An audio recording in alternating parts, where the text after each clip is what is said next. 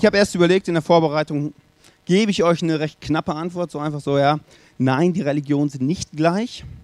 Aber dann dachte ich, ja, für eine Predigt schon recht kurz.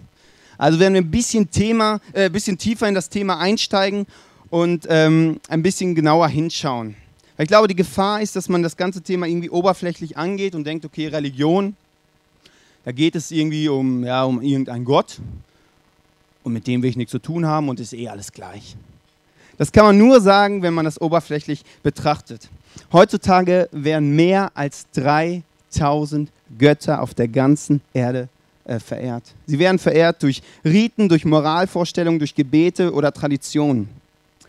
Ähm, und ich möchte mit euch heute zusammen die fünf größten Religionen einmal anschauen und gucken, wie können wir prüfen, wie können wir damit umgehen, wie können wir herausfinden, ob das jetzt wahr ist oder nicht. Du kannst auch jede andere Religion da reinpacken. Das Prinzip ist immer dasselbe. Kurz die fünf größten Religionen. Auf Platz 1 das Christentum mit 2,1 Milliarden Anhängern, Nachfolgern, wie auch immer, Gläubigen. Ähm, das ist unterteilt ähm, vom, zwischen dem katholischen, orthodoxen und dem protestantischen. Dann haben wir den, den als zweitgrößte Religion auf der Welt ist der Islam mit 1,5 Milliarden ähm, Anhängern, sunnitischer oder schiitischer Glauben, also auch wieder eine Trennung. Dann gibt es den Hinduismus mit 900 Millionen, den Buddhismus mit 376 Millionen und das Judentum mit 14 Millionen Anhängern. Und ich möchte ganz zum Anfang einen kleinen Background geben, damit wir kurz wissen, worum, worüber reden wir, was steckt dahinter, warum ist die Religion, wie sie ist. Ich weiß nicht, der eine kennt sich mehr aus, der andere kennt sich weniger aus. Kurz einen kleinen Background. Der Hinduismus ist die älteste Religion, die ist aus verschiedenen indischen Glaubensrichtungen entstanden und den Glaubensrichtungen der Arier. Also viele Sachen wurden zusammengewürfelt zu einer, einer Religion. Sie verehren eine Vielzahl an Götter und haben verschiedene Rituale, um diese Götter gnädig zu stimmen. Das Ziel ist da, dass du ein gutes Karma hast und dass du im nächsten Leben, also die glauben an die Wiedergeburt, im nächsten Leben ein besseres Leben hast. Wenn du nicht, also ein schlechtes Karma hast, wenn du nicht gut lebst, hast du halt ein schlechteres Leben. Dann gibt es den Buddhismus, der ist durch einen jungen Mann entstanden, der das Erlebnis des Erwachsenen oder eine Erleuchtung hatte. Das ist eine Aneinanderreihenfolge von verschiedenen ähm, Erkenntnissen. Und er hat dadurch, durch diese Erkenntnisse, durch diese Erleuchtung, hat er den buddhistischen Glauben formuliert. Und den Rest seines Lebens hat dieser junge Mann verbracht, um diese Religion, diese Glaubensrichtung in Nordindien zu verbreiten. Heute wird dieser Mann als Buddha verehrt und das Ziel ist dort, irgendwann durch eine Erleuchtung ins Nirvana einzuziehen. Jetzt kommen wir zum Islam, Christentum und Judentum. Die drei sind relativ ähnlich entstanden. Ich mache, muss ein bisschen ausholen dort. Es gab einen Mann im ersten Teil der Bibel, liest auch von diesem Mann, der heißt Abraham. Und zu Abraham hat Gott gesagt, du wirst einmal ein großes Volk haben. Und dieses Volk wird mein Volk, das auserwählte Volk von mir sein. Abraham guckte sich an, recht schrumpelig, 90 Jahre alt, links, rechts, keine Kinder, Kinder guckte sich die Frau an. Die Frau war auch alt und dachte, Gott, willst du, hallo, äh, willst du mich verarschen? Das funktioniert nicht. Wie soll ich noch Nachkommen, Nachkommen produzieren? Aus welchen Nachkommen soll, mein, soll das Volk hervorgehen? Und dann hatte er eine glorreiche Idee. Ob die so glorreich war, weiß ich nicht. Aber er hat gesagt, okay, pass auf, ähm, es geht ja auch irgendwie anders die Frau hieß Sarah und Sarah hatte eine Magd, die hieß Hagar. Und dann hat er gedacht, okay, ich schlafe mit Hagar, die war auch ganz heiß, ja. Und dann haben die ein Kind gezeugt. Und dieses Kind hieß Ismael. Als Ismael dann geboren worden war, hat Gott dann zu Abraham gesagt, so habe ich mir das eigentlich nicht gedacht. Aus Ismael wird auch ein großes Volk hervorgehen, aber ich habe mir das nicht so gedacht. Du solltest eigentlich mit deiner Frau Sarah ein Kind zeugen. Aber Abraham so, ja, wie soll das denn funktionieren? Um eine Geschichte kurz zu machen, Sarah wurde schwanger und bekam ein Kind. Das Kind hieß Isaak. Jetzt haben wir diese beiden Kinder da, Ismael und Isaak. Der Islam ist entstanden durch einen Mann, der hieß Mohammed, der im 7. Jahrhundert nach Christus erkannte, dass bei Abraham eigentlich was schiefgelaufen ist. Ismael war doch eigentlich der Erstgeborene. Und eigentlich bekommt der Erstgeborene eigentlich den Segen. Und eigentlich müsste das doch das auserwählte Volk von Gott sein. Aus Ismael sind die Araber entstanden. Und Mohammed hat den Koran formuliert. Und dort, ähm, und der Koran ist das, das, das Wichtigste im Islam. Dort sind alle Wahrheiten aufgeschrieben. Aus Isaak entstand das jüdische Volk. Das jüdische Volk, einen, oder die meisten kennst, da ist das die Beschneidung, ist das so ein Zeichen, dass du Jude bist. Abraham war der Erste, der sich beschneiden lassen musste, mit 99 Jahren. Also alle Männer, die noch hier sind, die nicht bei der Men's World sind, die wissen, was ich meine. Also beschneiden mit 99. Okay. Ähm, auf jeden Fall, da entstand dieses Volk, dieses Judentum raus. Und äh, die Juden glauben an die fünf Bücher Mose, an die sogenannte Tora, an die Gesetze von Mose, von Abraham und versuchen diese Gesetze einzuhalten. Sie glauben noch nicht an Jesus, der dann erst später kam. Sie warten noch jetzt auf den Erlöser. Und aus dem Judentum ist das Christentum entstanden, mit dem Unterschied, dass wir auch die fünf Bücher Mose haben, aber wir haben auch den Rest der Bibel, die wir heutzutage kennen, mit dem Neuen Testament, wo Jesus auf die Erde kam. Jesus, der Erlöser, der uns erlöst hat, die Beziehung zu Gott wiederhergestellt hat. Soweit, so gut. Das war einfach kurzer, ein kurzer Background. Aber jetzt ist die Frage, okay, wie finde ich denn für mich persönlich heraus, was stimmt? Welche Religion passt denn jetzt optimalerweise für, für mich? Das ist ja so eine Frage, ich weiß nicht, ob du diese Frage hast. Und ich möchte mit dir heute drei verschiedene Fragen anschauen, wie du einfach gucken kannst, wie die mit verschiedenen Dingen umgehen. Und die erste Frage ist, wie gehe ich mit dem Absolutheitsanspruch um? Also die Frage ist, was ist die wahre Religion? Im Islam zum Beispiel, da ist das einzig Vollkommene der Koran. Den Koran liest du am besten auf Arabisch, alles andere kommt einer Entweihung gleich. Und der Koran beinhaltet die Wahrheit. Nur der Koran. Im Hinduismus ist die richtige Wahrheit, dass du wiedergeboren wirst. Du musst die Götter gnädig stimmen und dann wirst du wiedergeboren. Alles andere wird ausgeschlossen. Der Buddhismus, der ist aus dem Hinduismus entstanden, der hat zwei Teile ein bisschen umgeändert und sagt, ich habe die Wahrheit gefunden. Du kannst sogar die Atheisten reinpacken. Du kannst die Atheisten sagen, ich glaube an keinen Gott. Die sagen auch, ich habe die Wahrheit gefunden es gibt keinen Gott. Ganz nebenbei finde ich einen extrem krassen, krasser Glaube, weil hier in dieser Welt zu glauben, dass alles durch Zufall entstanden ist und alles Zufall ist, ist ein krasser Glaube. Nur nebenbei. Die Gefahr bei diesen Sachen ist sehr oft, dass man so ein Halbwissen hat. Du bist jetzt vielleicht Christ und sagst, okay, ich habe mich entschieden zum, für den Christentum. Alles andere ist schlecht und alles andere, da darf ich bloß nicht irgendwie mich mit beschäftigen. Das finde ich nicht richtig. Manche Sachen haben was Gutes, manche haben was Schlechtes. Aber du musst es prüfen, du musst gucken. Zum Beispiel meditieren. Die, die Buddhisten meditieren, um, um zur Erkenntnis zu kommen. Meditieren an sich ist, kein, ist nichts Schlimmes, das sind irgendwelche Techniken, um zur Ruhe zu kommen. Es kann dir helfen, mit diesem Gott im Himmel in Verbindung zu treten um einfach zur Ruhe zu kommen, zu entspannen zu kommen. Was mache ich damit? Wir müssen gucken, was ist gut, was ist nicht, was steckt dahinter, welche Motivation habe ich. Und dann nicht einfach sagen, ja, das ist schlecht, damit darf ich mich nicht mit beschäftigen. Einfach hier scheuklappenmäßig, so alles schlecht. Das eine ist, eine Wahrheit zu erkennen und das, die andere Frage ist, wie gehe ich mit der Wahrheit um? Sage ich, ich bin richtig, alles andere ist falsch, ich habe die Wahrheit gefunden und alle anderen, die sind eigentlich blöd, die checken das sowieso nicht. Wie gehe ich mit Wahrheit um? Zwei Zitate habe ich euch mitgebracht. Mahatma Gandhi, er sagt, ich mag ihren Christus, aber ihre Anhänger mag ich nicht. Und Friedrich Nietzsche sagt, ich würde ja gern an den Erlöser glauben, wenn nur die Christen ein wenig erlöster aussehen würden. Hinter beiden Zitaten steckt folgender Gedanke. Eine Wahrheit ohne Liebe stößt ab. Wenn ich sage, ich bin richtig, alles andere ist falsch, die checken das sowieso nicht. Das stößt ab. Und ich bin ein Mensch, ich bin extrem tolerant. Ich sage auch bei dem Thema Religion, hey, du kannst an glauben, was immer du möchtest. Ich sage nur, du musst es prüfen, du musst dahinter gucken. Und ich habe für mich eine Wahrheit erkannt und habe da eine recht starke Meinung. Aber wenn jemand eine andere Meinung hat, ist es in Ordnung. Aber die Frage ist, wie vermittel ich das anderen? Aber ich habe letztens eine, eine ähm, Statistik gelesen und da, also manchmal wird mir so schlecht, wenn ich gewisse Sachen lese, weil das, das, das, das geht nicht in meinen Kopf rein.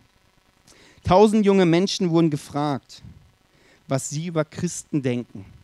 Und in diesen Top-Antworten waren drei Punkte drin. Drei, die, wo ich dachte, ey, das ist doch keine Liebe. Heuchlerisch, also Christen sind heuchlerisch, Christen sind Besserwisser und Christen sind so verurteilt. Eine Wahrheit ohne Liebe stößt ab. Eine Wahrheit ohne Liebe ist nicht attraktiv. Und ich habe, also ich glaube, dass das viel damit zu tun hat, bist du für etwas oder bist du gegen etwas? Was meine ich damit? Du kannst gegen andere Religionen sein, du kannst gegen andere Ansichten sein, du kannst immer gegen, gegen, gegen, gegen. Oder du kannst für etwas sein. Du kannst Verantwortung übernehmen und sagen, ich stehe dafür. Das ist ein großer Unterschied.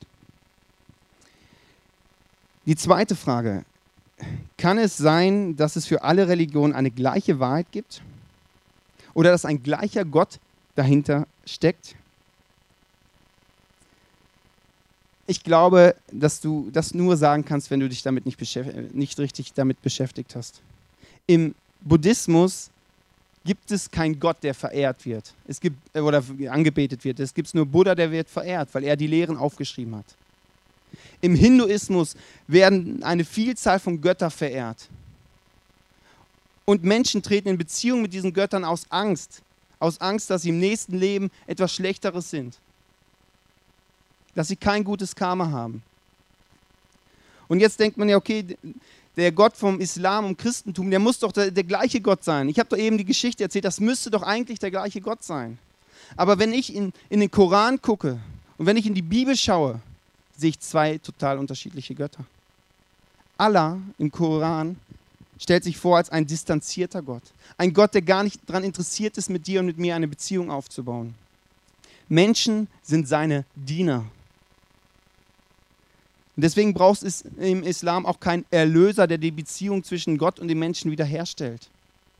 Und wenn ich in die Bibel schaue, dann, dann stellt sich Gott vor als ein Schöpfer. Es steht da sogar drin als ein Vater. Und da geht's persönlicher geht es da nicht. Das ist so persönlich. Er ist an dir interessiert, an dir eine Freundschaft, mit dir eine Freundschaft aufzubauen. Und ich möchte dir einen Bibelvers vorlesen aus Jesaja 49, Vers 15. Doch der Herr antwortete, kann eine Mutter ihren Säugling vergessen? Bringt sie es übers Herz, das Neugeborene seinem Schicksal zu überlassen? Und selbst wenn sie es vergessen würde, ich, der Herr, vergesse dich niemals. Das ist der Gott der Bibel. Er stellt sich außerdem als Arzt und Versorger vor, der dich versorgt. Er wünscht sich eine tiefe Herzensbeziehung mit dir. Das ist ein Unterschied zu den anderen Religionen. Ich will nicht sagen, was richtig ist oder was falsch ist, das musst du dir selber überlegen. Dafür bin ich nicht hier. Man muss sich aber mit den Religionen beschäftigen, denn es gibt dort Unterschiede. Auch der Weg, wie man mit Gott in Begegnung treten kann, ist total unterschiedlich. Im Buddhismus, da kannst du meditieren, da kannst du gewisse Dinge tun, um irgendwie zur Erkenntnis zu, zu kommen, irgendwie weiterzukommen. Im Hinduismus kannst du opfern, opfern, opfern, opfern, aber du weißt nie, ob es wirklich reicht. Nie. Du musst immer machen, machen, machen. Im Islam kannst du Fasten, rituelle Gebete spre äh, sprechen, Armenspeisungen machen. Alles mit dem Ziel, diesem Gott irgendwie näher zu kommen. Im Judentum kannst du die Gebote oder die ähm, Gesetze halten. Und die, wie der Gott der Bibel mit, diesen, mit dieser Leistung umgeht, möchte ich dir kurz vorlesen. Markus 12, 33. Ihn sollen wir lieben von ganzem Herzen, mit unserem ganzen Verstand, mit ganzer Hingabe und mit aller Kraft. Und auch unsere Mitmenschen sollen wir so lieben wie uns selbst. Das ist mehr als, mehr als alle Opfer, die wir Gott bringen könnten. Da geht es um Liebe, Liebe, Liebe, liebe Gott, liebe dich, liebe die Menschen. Das ist mehr als alle Opfer, die du irgendwie bringen könntest. Und das ist ein Unterschied. Ein großer Unterschied, den ich da sehe. Und du musst für dich prüfen, was stimmt. Und Religionen wollen grundsätzlich vier Fragen beantworten, die will ich dir kurz äh, vorstellen. Das erste ist die Frage nach der Moral, nach dem Ursprung, nach dem Sinn und nach der Bestimmung. Und du musst prüfen, was steckt dahinter. Könnte hinter diesen Religionen eine Wahrheit stecken, die mir was bringt? Könnte das passen? Ja, nein. Und eine Frage, die, die ich stellen würde, was springt für mich dabei raus? Also es ist ein bisschen egoistisch. Man sagt ja immer, in der Kirche darf man nicht egoistisch sein, oder das ist ja nie gut. Aber dabei, was springt für mich dabei raus? Ist eine Frage, die war für mich nicht so unwichtig. Wenn das jetzt mit Jesus stimmt, wovon ich persönlich überzeugt bin, dann stellt sich mir eine Frage. Das ist die dritte. Wenn das die Wahrheit ist mit Jesus, warum gibt es keinen Triumphzug Jesu auf der ganzen Welt? Warum gibt es nicht 100% Christen auf dieser Erde? Oder wenn er der Zugang ist, wenn Jesus der Zugang zu Gott ist, wenn Jesus die Wahrheit ist, warum gehen, gehen immer weniger Menschen in die Kirche? Irgendwas passt da doch nicht. Und ich glaube, auf diese Frage kannst du ganz verschiedene Antworten geben. Ich möchte dir meine Antwort geben, was ich glaube. Ich glaube, dass Gott ein persönlicher Gott ist, ein Gott der persönlichen Begegnung, der uns Menschen gebrauchen möchte, damit andere Menschen ihn persönlich erleben. Jesus ist, als er auf die Erde kam, in Bethlehem in einer Grippe zur Welt gekommen. Der ist nicht in einem Hotel irgendwie im Palast zur Welt gekommen. Ganz persönlich, ganz klein. Und ich glaube, dass Gott ein, ein Gott ist der persönlichen Beziehung. Und da möchte er es weitergeben und möchte dich und mich dazu gebrauchen. Ich bin hundertprozentig davon überzeugt, dass Gott von jetzt auf gleich irgendwas machen könnte und die ganze Welt glaubt an Jesus. Er könnte irgendwie, weiß ich was machen, irgendwie groß hinkommt, Feuerwerk, Blitze, Donner, was auch immer, irgendwelche Zeichen am Himmel. Ich bin davon hundertprozentig überzeugt, dass er das machen könnte. Aber die Frage wäre, wo wäre das persönlich? Wo würdest du ihn dann persönlich erleben in deinem Leben? Und ich glaube, dass Gott ein Gott der persönlichen Begegnung ist. Und ganz nebenbei, ich bin überzeugt, dass Jesus irgendwann wiederkommen wird und jeder Mensch auf diesem Planeten wird an ihn glauben müssen. Das Problem ist, dann wird es zu spät sein, sich für ihn zu entscheiden.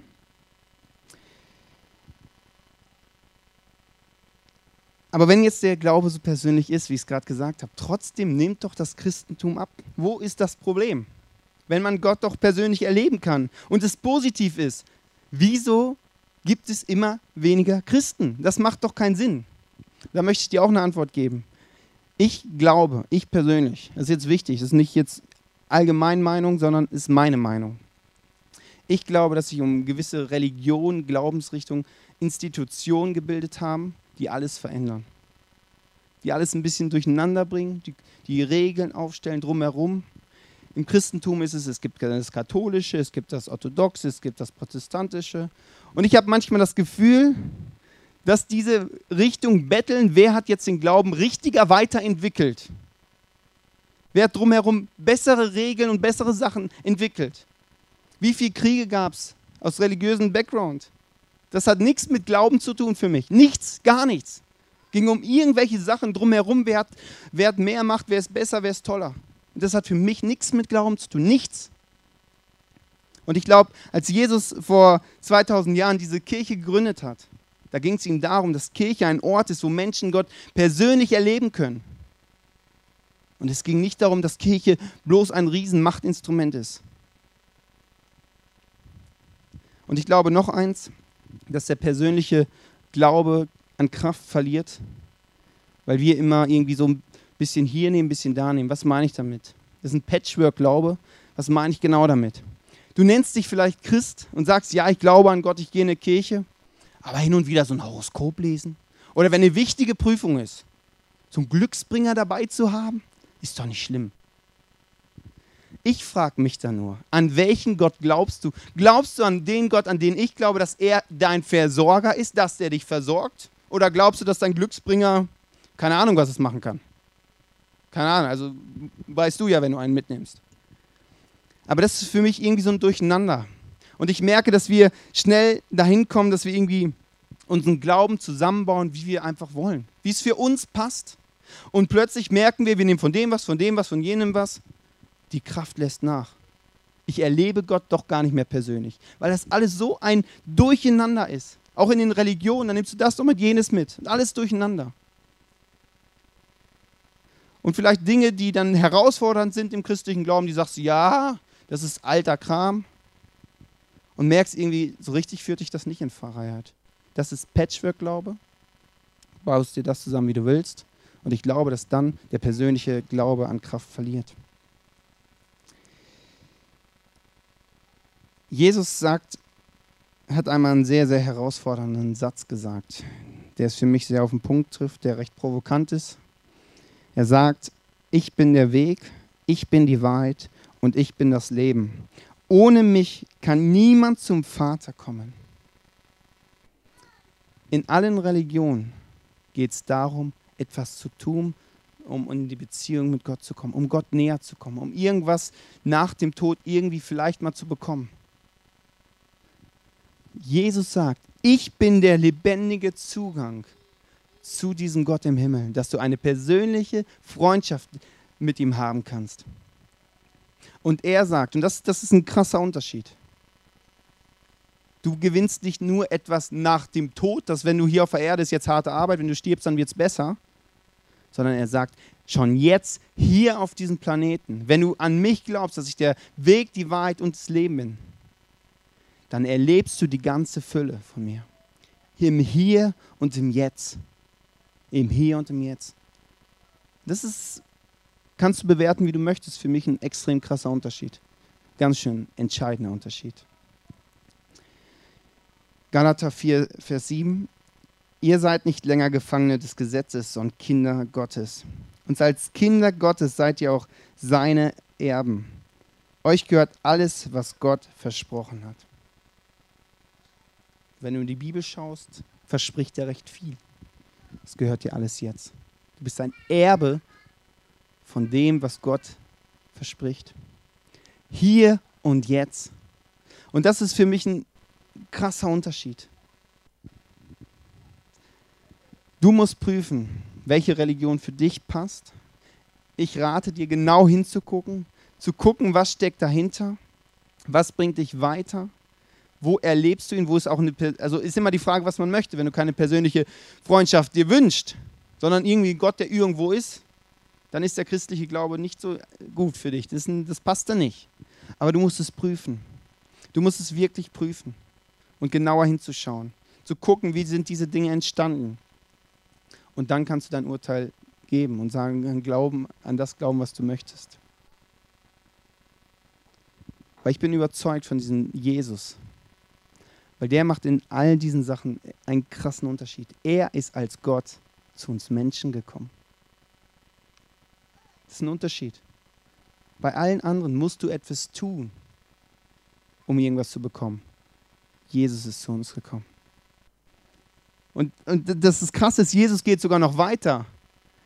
Er sagt zu dir persönlich, was kann ich dir Gutes tun? Was kann ich dir Gutes tun? Das ist, das ist krass und das ist ein Unterschied. Jesus ist interessiert an dich. Wir werden gleich ein, ein Lied hören. Jesus, du allein heißt es. Und ähm, da geht es um Jesus. Und ich lade dich ein, darüber nachzudenken, wo, was für dich jetzt dran ist. Vielleicht ist es wirklich, bist du hier hingekommen mit, mit dieser Frage, welche Religion ist entscheidend. Du hast, warst vielleicht in, bei anderen Veranstaltungen auch schon und hast geguckt, okay, was passt jetzt für, für mich?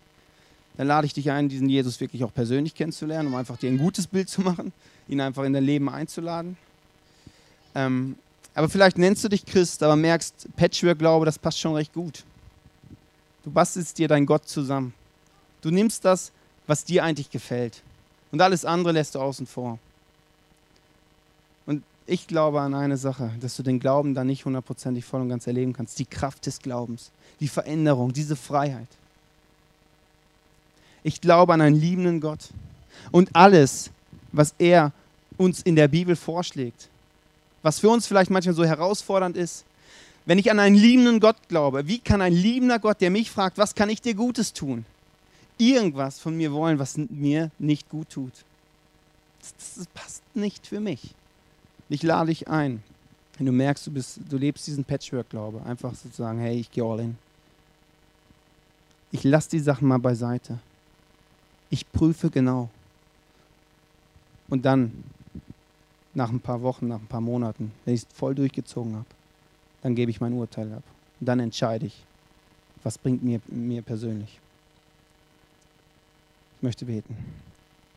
Gott, ich danke dir, dass du deinen Sohn Jesus auf diese Erde geschickt hast. Mit diesem Wunsch, dass, dass wir dich erleben, dass wir dir persönlich begegnen können. Und Jesus, ich danke dir, dass du der einzige Zugang bist, damit diese Beziehung wiederhergestellt wird. dass wir Anteil haben dürfen an der ganzen Fülle, die du für uns bereithältst. Und das, das, das übertrifft alles von mir. Und ich danke dir, Jesus, dass wir einen freien Willen bekommen haben. Dass wir frei entscheiden dürfen, was wir glauben, was wir denken. Das hast du, du hättest es auch anders machen können, aber du hast es entschieden, dass, dass du von freien Willen geliebt werden möchtest. Und dieser freie Wille, den wir haben, finde ich manchmal so schwierig. Es gibt so viele Angebote. Und manchmal weiß man nicht, was gut ist und was schlecht ist. Aber ich will lernen, dir zu vertrauen.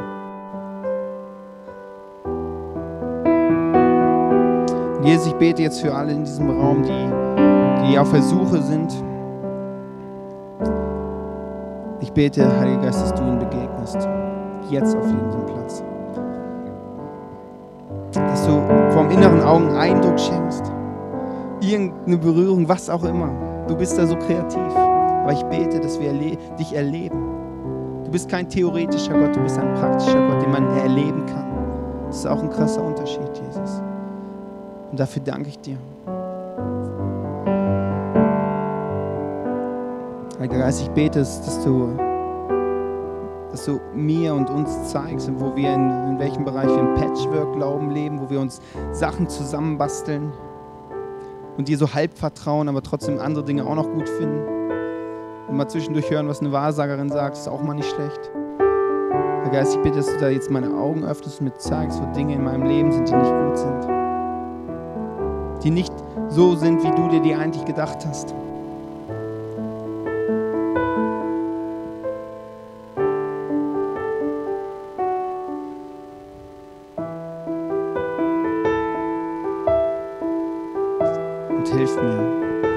Uns, dass wir dir voll und ganz vertrauen können.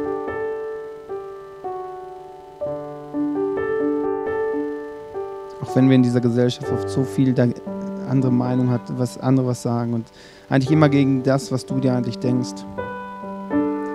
Zeig mir die Klarheit und die Wahrheit.